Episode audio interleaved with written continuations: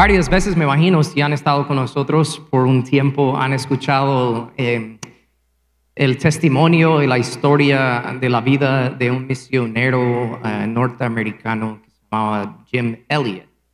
Jim Elliot y sus cuatro amigos eh, gringos fueron a Ecuador hace años, años 50 creo, para poder aprender el idioma de un cierto tribu, para poder alcanzarles con el evangelio. Bonito, ¿no? Y si sabe la historia, ellos se esforzaron bastante para aprender lo suficiente para poder comunicarse con ellos. Pero este tribu era conocido de ser el tribu más violento.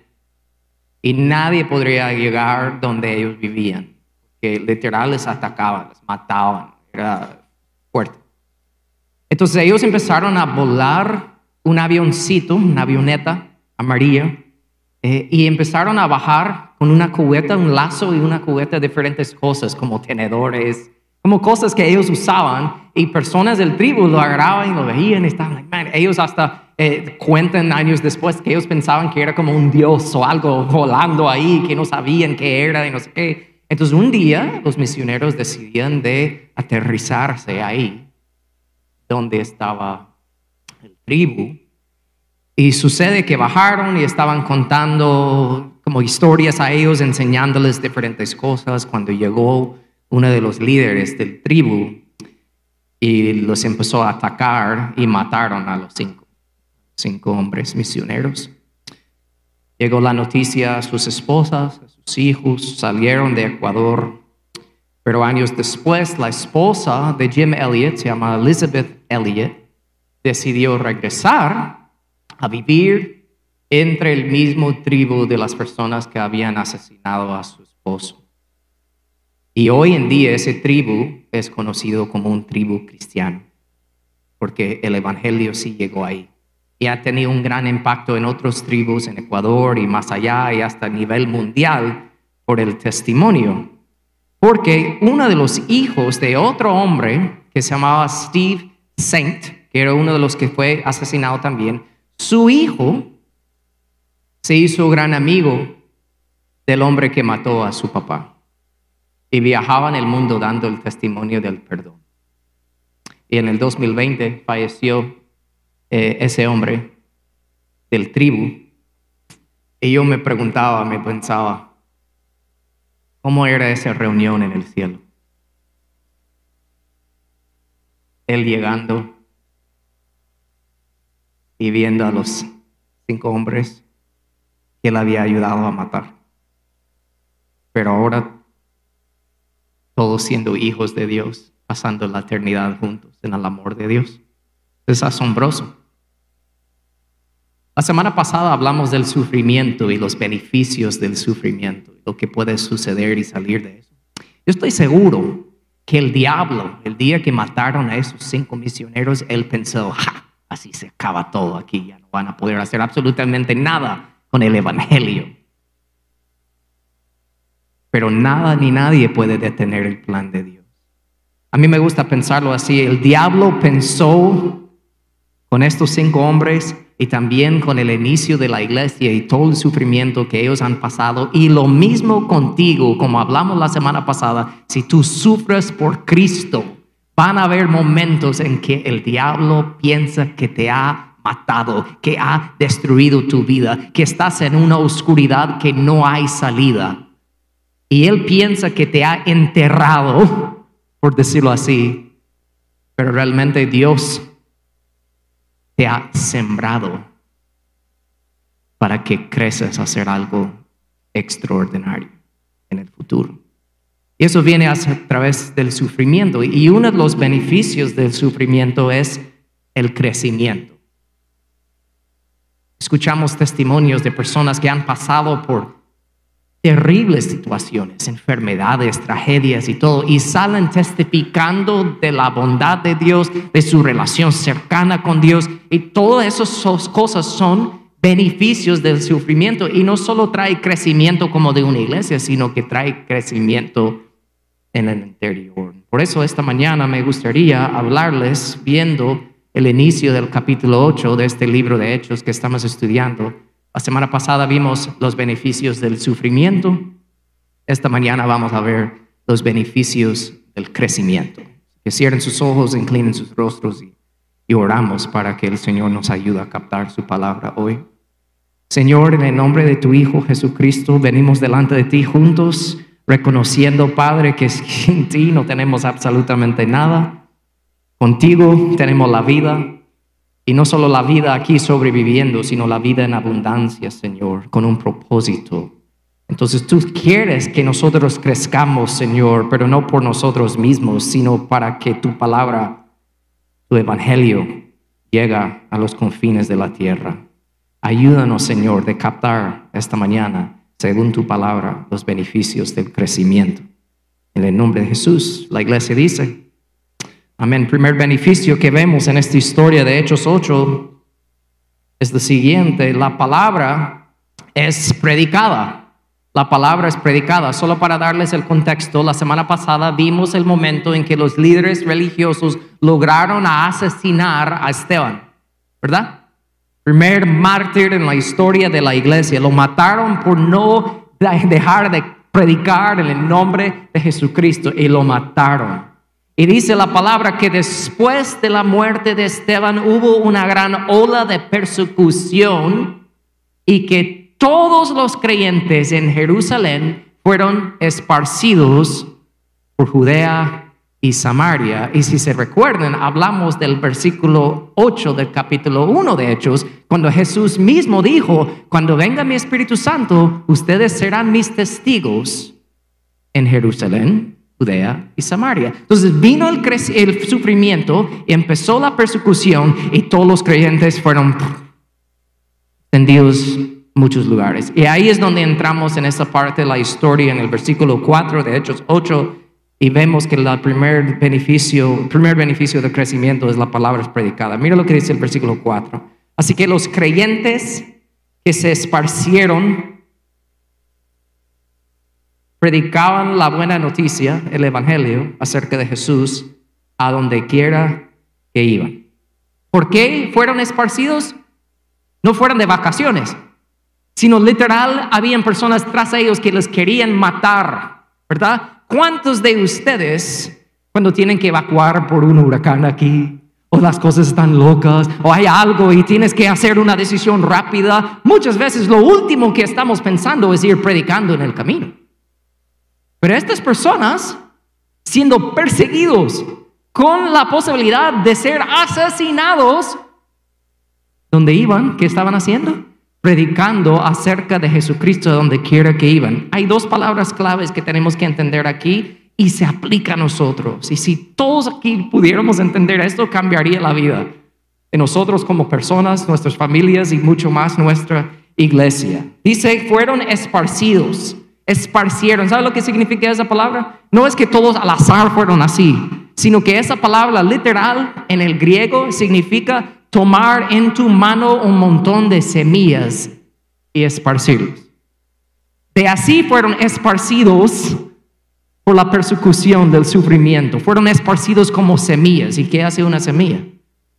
Cuando cae en buena tierra, empieza a crecer. Entonces no fueron esparcidos así con miedo, sino que fueron esparcidos como semillas, fueron sembrados en todas las áreas donde iban. Y dice ahí que predicaban, pero no es la predicación como yo estoy haciendo ahorita, parado con un micrófono proclamando una verdad, sino la palabra que predicaban literal en el griego es la palabra evangelizar. Iban evangelizando y hasta esa palabra evangelizar pinta la idea en la mente de uno que es como que fuera un buen chisme. ¿Saben cómo puede crecer un buen chisme rápido, verdad? Se, extiende rápido, persona persona persona. Eso es lo que estaba pasando con el Evangelio.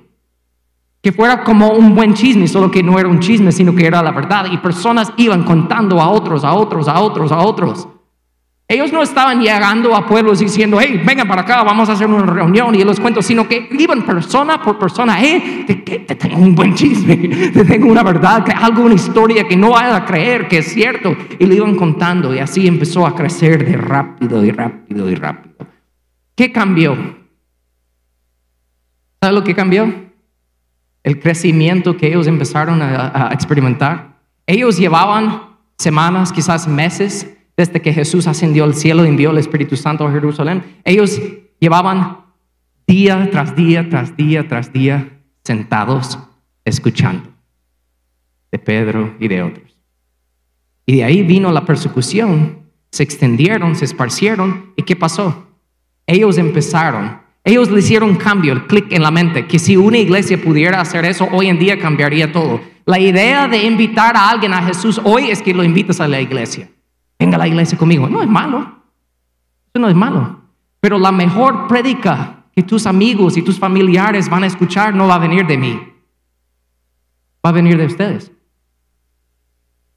Entonces ellos empezaron a entender eso. ¿Para qué acumular gente en un solo lugar siempre y solo hacer eso? Sino vamos.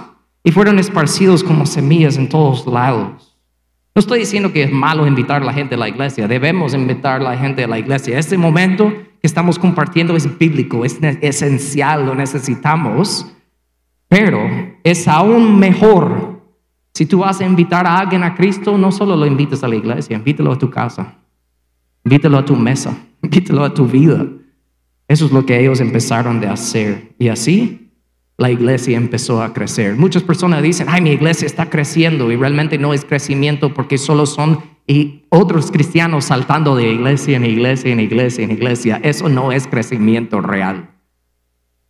La iglesia debe crecer cuando los cristianos son parte de la familia espiritual de un cierto lugar, empiezan a alcanzar a los perdidos y los perdidos empiezan a venir a la iglesia y conocer a Jesús.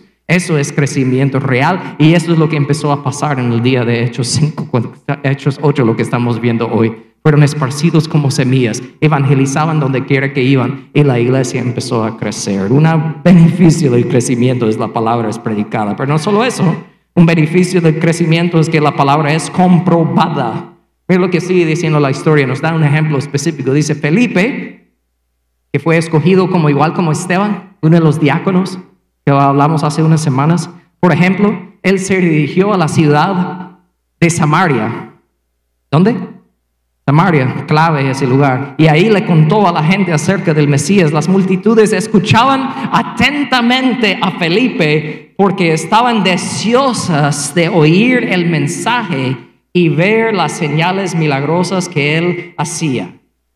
En los tiempos bíblicos Dios sigue haciendo milagros hoy, pero los milagros siempre sirven para comprobar la palabra. Lo que yo voy a compartir, lo que hablo, los milagros, lo que viene después de eso, algo visual, algo físico que se puede ver, lo que sea, es siempre para comprobar la verdad de lo que yo acabo de testificar o predicar o decir o evangelizar. Y eso es lo que empezó a hacer con ellos. Entonces, ¿qué tal, repito, si nuestra iglesia, si ustedes empezarían a esparcirse, de ser sembrados en sus comunidades, en sus escuelas, en sus trabajos, en sus vecindarios, y no solo sembrados ahí, sino predicando, evangelizando donde quiera que, van. Y con eso viene una un, eh, comprueba, que Dios va comprobando la palabra que tú estás predicando. Estoy seguro que Dios va a empezar a hacer cosas a tu alrededor y la gente se va a quedar sin palabras. ¿Cómo está pasando eso? ¿Qué pasó aquí? Un testimonio aquí y otro allá. ¿Por qué? No es al azar, no solo es para tener una buena historia, sino es para comprobar la palabra que se está testificando. Pero muchas personas lo hacen al revés. No quieren predicar de la palabra, no quieren evangelizar, no quieren ir a sus comunidades, a sus familias, a ninguna persona, pero quieren todos los milagros. Quieren todas las cosas, quieren ver. Y de ahí pregunte por qué Dios no hace nada como los días antes. Dios lo hacía porque Él estaba comprobando la palabra que ellos estaban predicando. Mira lo que pasa en el versículo 12. La gente creyó el mensaje de Felipe sobre la buena noticia acerca del reino de Dios y del nombre de Jesucristo y como resultado se bautizaron muchos hombres y mujeres. Nosotros escuchamos, se bautizaron, ay qué lindo, llenaron la tina y se bautizaron, qué nice. Ellos en aquellos días tomar la decisión de bautizarse puedes perder tu vida, perder tu familia, perder tu reputación, perder todo.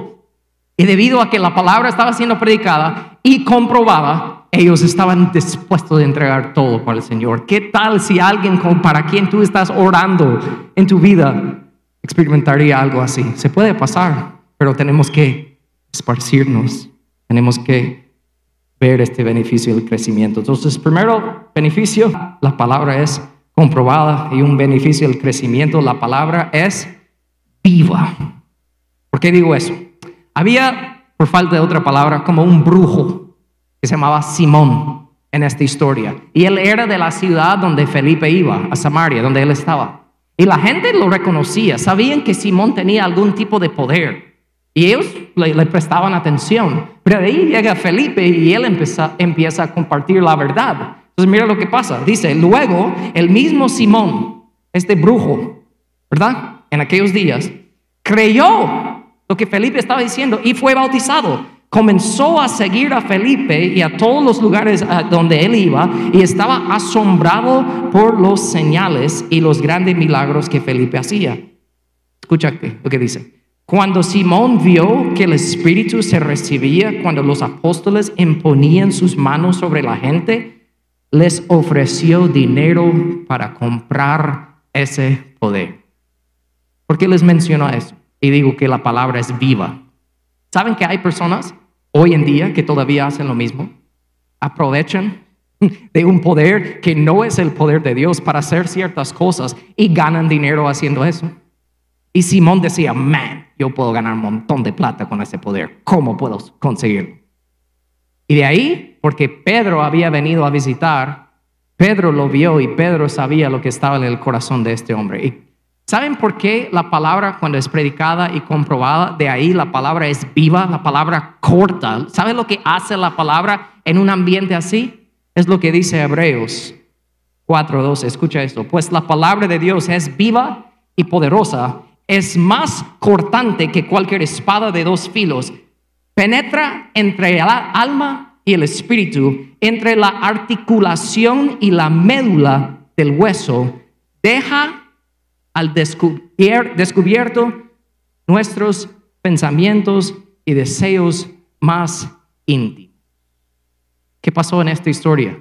Un hombre, Simón, había llegado, dijo que creía, fue bautizado, pero la palabra siendo predicada empezó a revelar, la palabra viva empezó a revelar lo que realmente estaba en su corazón. Y Pedro le dice en el versículo 20, 21, que tu dinero se destruye junto contigo por pensar que es posible comprar el don de Dios. Tú no tienes parte ni derecho en esto porque tu corazón no es recto delante de Dios. Los eruditos y los de la historia que estudian la vida de Simón parece que no en la Biblia, pero en otros relatos históricos alrededor de este mismo tiempo, se sabe y se dice de que Simón seguía ese camino. O sea, él quería seguir aprovechando de la gente utilizando la palabra y el Espíritu de Dios. Entonces, ¿qué quiere decir eso? Que realmente, aunque se había dicho que creía, se había bautizado, no era creyente.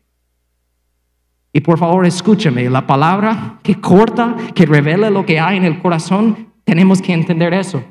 Porque pasa en las iglesias. No todos que profesan su fe en Jesús, no todos que son bautizados son verdaderos cristianos para que lo sepan. Ay, pero yo fui bautizado, no, no, importa. Ay, pero fue la iglesia más antigua, no importa, sorry. ¿Tú conoces a Jesús personalmente? Porque todo lo demás no importa. Y hay personas que saben que engañan a la gente. Tenemos que tener cuidado con eso. Y solo lo voy a decir. Si estás visitando hoy, si vives en otro lado, si tú vas a otra iglesia y empiezan a predicar algo que no gira siempre alrededor de Jesucristo, debes huir de ahí. La palabra es predicada, la palabra es comprobada, la palabra es viva. Esos son beneficios del crecimiento, pero sepa que con el crecimiento vienen personas que son lobos. Y hay que tener cuidado, pero la palabra revela lo que hay en el corazón, descubierta, descubre lo que hay. Eso es buenísimo, eso no es malo. Un beneficio, dos más y termino. Un beneficio del crecimiento es que la palabra crea comunidad o familia, compañerismo. Mira lo que pasa en la historia. Esto es clave. Cuando los apóstoles de Jerusalén oyeron que la gente de Samaria, enfatizo eso, Samaria, porque para ellos eran enemigos, los judíos y los que eran con los de Samaria, porque Samaria eran como un eh, mitad gentil, mitad judío, o sea, para los judíos ellos eran como perros, no eran personas, los miraban como que no valían nada. Y los samaritanos odiaban a los judíos también, se odiaban, se mataban entre ellos, era horrible. Entonces, pensando en eso, ese contexto, hay que entender eso, porque cuando oyeron que la gente de Samaria había aceptado el mensaje de Dios, enviaron a Pedro y Juan allá, hey Pedro y Juan, hay que ir y ver eso. No era como, oh, qué bueno, era, hay que investigar eso, porque será esa gente que odiamos, esa gente, no, no, no, no, no, hay que investigar. Entonces Pedro y Juan van. Y cuando ellos llegaron, oraron por los nuevos creyentes para que recibieran el Espíritu Santo. Pedro y Juan impusieron sus manos sobre esos creyentes y recibieron el Espíritu Santo. Aquí es donde hay dos campos de entendimiento en este versículo. Hay personas que dicen, ah, ve, ve, ve, para recibir el Espíritu Santo alguien tiene que poner manos sobre ti, tiene que orar por ti. Cuando vamos por ese camino, demostramos que no entendemos la diferencia entre dos palabras claves cuando uno estudia la palabra y el contexto histórico de la palabra. Son las palabras prescripción y descripción. Cuando tú vas al doctor y te dice, tienes cierta, cierta enfermedad, pero puedes tomar esta medicina, ¿qué te está dando? Una prescripción diciendo, tomas esto y si tomas esto exactamente como está, así se hace, así va a resolver el problema. Vaya, pero si vas con alguien, te dice, mira, no hay una medicina, pero te da unos tips sobre cómo algunas ideas de lo que puedes hacer, pero no hay nada fijo, eso es una descripción. Te describo algo que puede ayudarte. Prescripción es, se tiene que hacer exactamente así. Descripción es, aquí está un ejemplo, pero no es exactamente así siempre. Y eso es lo que está pasando aquí en esta, en esta palabra. Es una descripción de algo muy importante. Cuando Jesús ascendió al cielo, Él dijo, serán mis testigos, ¿verdad? Cuando el Espíritu Santo viene sobre ustedes, serán mis testigos en Jerusalén, Judea, Samaria y hasta los confines de la tierra. De ahí, primero, primer lugar donde llega el Espíritu Santo fue, ¿dónde? ¿En cuál ciudad? Jerusalén. Entonces llegó el Espíritu Santo. Llegó en poder, el día de Pentecostés, todos lo sabemos, ¿ok? Pero de ahí, eso fue en Hechos 2. En esos Hechos 8, ¿Qué está pasando? Ahora está llegando el Espíritu Santo a Samaria. Entonces, cuando llegó el Espíritu Santo a Jerusalén, eso embarca Jerusalén y Judea, porque son los judíos. Los judíos recibieron el Espíritu Santo poderosísimo, un momento obvio, con los ojos se podría ver, los oídos escuchar, poderoso. Ahora, siguiendo el patrón de lo que Jesús dijo, ahora Samaria. Samaria eran un, como hybrid, un híbrido, creo que se dice así, como una mezcla entre judíos y gentiles. Y ellos, los judíos, decían, man, los de Samaria no se puede salvar. Y ahora aquí está llegando el Espíritu Santo en una manera, otra vez, igual como el día de Pentecostés, igual, obvio, con los ojos que se podría ver y escuchar. Y si seguimos estudiando en una semana, lo vamos a hacer. En Hechos 10 llega el Espíritu Santo a los gentiles. Entonces, Jerusalén, Judea, Hechos 2. Samaria, Hechos 8. Hasta los confines de la tierra, Hechos 10.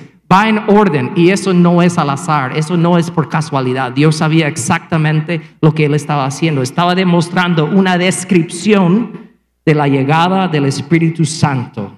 Y por eso hay que entender, los apóstoles estaban presentes en cada uno de esos momentos claves en que llegó el Espíritu Santo a los judíos, cuando llegó el Espíritu Santo a los de Samaria y cuando llegó el Espíritu Santo a los gentiles. El mismo patrón que Jesús dio cuando dijo, cuando llegue el Espíritu Santo serán mis testigos en Jerusalén, Judea, los judíos, Samaria, los que entre judíos y gentiles, y hasta los confines de la tierra a los gentiles. Hechos 2, Hechos 8, Hechos 10. Es una descripción, no está diciendo tiene que ser exactamente así siempre, no, solo es una descripción. ¿Por qué puedo decir eso? Porque profundicemos una vez más en este contexto histórico de lo que está pasando aquí. Yo soy Pedro, digamos, por un momento el gran líder de la iglesia. Soy judío, pero yo creo en Jesús, yo tengo el Evangelio, yo tengo el Espíritu Santo, todo el mundo sabe quién soy.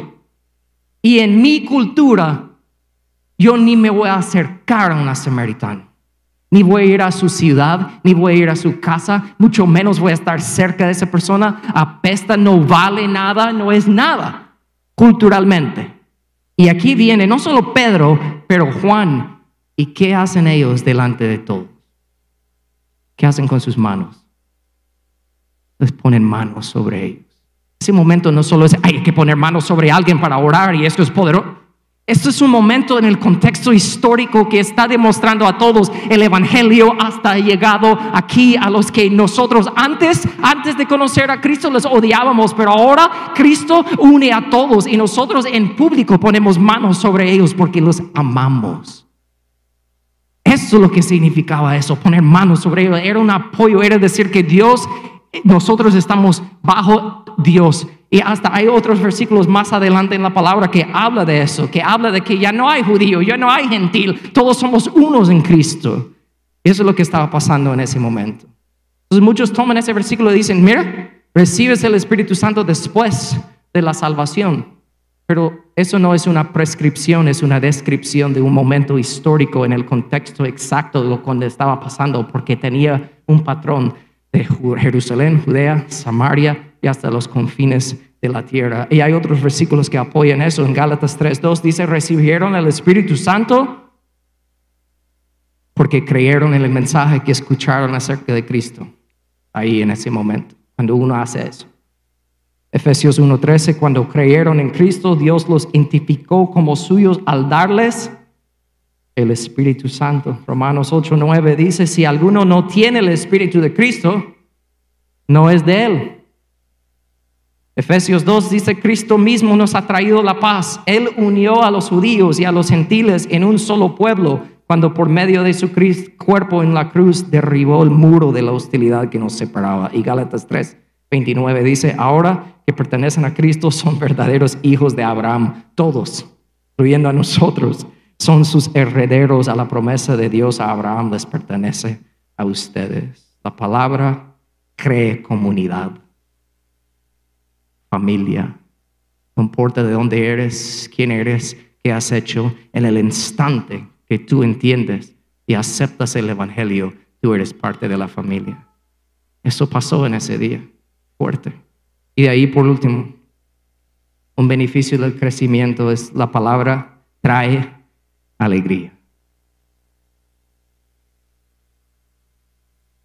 Yo he escuchado a muchas personas últimamente, en los últimos tres meses, decir, wow, yo veo las fotos en Facebook, ustedes tienen mucha gente en la iglesia. digo, what? ¿Y qué? Eso no importa. No importa. ¿Saben por qué? Porque si nuestro crecimiento solo es para nosotros, no es crecimiento real. Piensa en tu vida como persona. Si tú creces a ser la mejor persona, pero eso no se extiende a tu esposo, tu esposa, si eso no extiende a tus hijos, a los que rodean tu trabajo, entonces ¿para qué? No es crecimiento real. Es lo mismo en la iglesia. Esta iglesia, un cuerpo en un vecindario debe ser luz, debe ser sal, debe afectar a nuestro alrededor. Entonces, si solo nos acumulamos en un solo lugar una vez a la semana, se mira bonito, hay muchos carros afuera, ya, ya, ya, pero no hacemos nada, entonces no es crecimiento real. ¿Por qué puedo decir eso?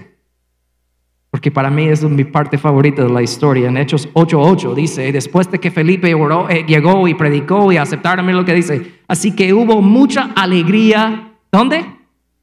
En esa ciudad. No dice así que hubo mucha alegría entre los cristianos en esa ciudad, sino que hasta la ciudad se alegraba que los cristianos habían llegado a su ciudad. Eso es diferente. Eso es bien diferente. ¿Qué hay de nosotros si el vecindario que nos rodea no nos conoce? ¿Qué hay de ti si en tu vecindario donde está tu casa las personas te conocen como el vecino amargado? What? No parqueas enfrente de mi casa. Ah. ¿Quién es esa persona? What? Donde van los cristianos, hasta las personas que no comparten lo que nosotros creemos, pero ellos pueden decir, hey, yo no creo lo que ellos creen, pero qué bueno que ellos están aquí porque ellos sí apoyan, ellos sí ayudan. Por eso este sábado vamos a estar aquí en la ciudad, aquí mismo, en nuestra propiedad, y vamos a estar sirviendo a la comunidad. Necesitamos a personas de apuntarse aquí en la mesa. Necesitamos ayuda con eso. ¿Por qué? No es para que, ay, hicimos un evento. No, es porque la gente se está perdiendo sin Cristo todos los días. Y si no hacemos nada, ¿qué hay de nosotros? Proverbios 11:10 lo dice así, con el bien de los justos se recocija la ciudad. Hasta no solo que nuestra presencia trae bien, pero si a mí me dan una promoción en mi trabajo, que me va bien, porque conozco a Cristo, yo sigo sus pasos, hasta eso debe ser una bendición para los que me rodean, porque yo no voy a guardar todo, yo no voy a quedarme con todo, sino que mi bien va a ser para tu bien. Y no si solo crees lo que yo creo, sino más porque no crees lo que yo creo, yo voy a buscar cómo servirte para que tú conozcas al Salvador que yo conozco también. Esa es la diferencia. Yo sé que muchos quieren llegar a la iglesia y escuchar el bien mensaje para tu propio crecimiento, para que tú crezcas como buena persona y toda la onda y todo eso. Qué bueno. Pero aquí, amén. Nosotros hemos sido llamados a hacer mucho más, dejar una huella grande en esta ciudad, en este lugar, lo que Dios nos ha llamado a hacer. Y no es trayendo tips de cómo ser mejor persona, no es autoayuda, no son eh, eh, mensajes de motivación. ¿Sabe lo que hizo Felipe? Lo mismo que hacemos nosotros aquí. Versículo 5 dice, Felipe bajó a una ciudad de Samaria y les anunciaba al Cristo. No les anunciaba, hey, aquí hay siete pasos para ser mejor persona. Aquí, ¿cómo podemos ayudar con tus finanzas? Aquí, ¿cómo podemos ayudarte a comprar tu casa? Aquí, ¿what? Les anunciaba a quién? A Cristo. Y si nosotros hacemos eso, no solo desde aquí con los micrófonos, y en sus vidas esparcidos, evangelizando, hablando de Cristo como que fuera el mejor chisme que has escuchado, solo que es la verdad, ¿qué pasaría en tu hogar? ¿Qué pasaría en tu familia? ¿Qué pasaría en tu matrimonio con tus hijos? Así que mis palabras de ánimo a ustedes esta mañana es únete al crecimiento. No esperas que abran las nubes, que Dios te diga, mi hijo, ahora es tiempo de crecer. Y tú dices, oh, ok, no, toma la decisión hoy. Levantarte mañana cinco minutos más temprano para que lo primero que hagas es te caiga de rodillas y oras al Señor, o lees la palabra. Pequeños pasos de crecimiento, únete al crecimiento. Nadie es perfecto. Yo no estoy hablando a personas perfectas. Y no está predicando a una persona perfecta. Nadie es perfecto. Únete al crecimiento. Nadie es perfecto. Todos estamos en proceso. Pero de verdad, cuando unos nos unemos así, estamos unidos en esto, podemos experimentar los beneficios del crecimiento, no solo como iglesia, sino en nuestros hogares también. La palabra es predicada, la palabra es comprobada, la palabra es viva, la palabra crea comunidad y la palabra trae alegría. Está disponible para ti. Así que pongo estas cuatro preguntas aquí en la pantalla para terminar, como hicimos la semana pasada. Pregúntate a ti mismo, a través de su palabra. ¿Qué me dijo Dios? ¿Cuál paso de acción tomaré? ¿A quién voy a decir? ¿Y quién me va a ayudar? No sé cómo Dios te habló hoy. Pero no puedes solo quedar con eso. Cierren sus ojos, inclinen sus rostros.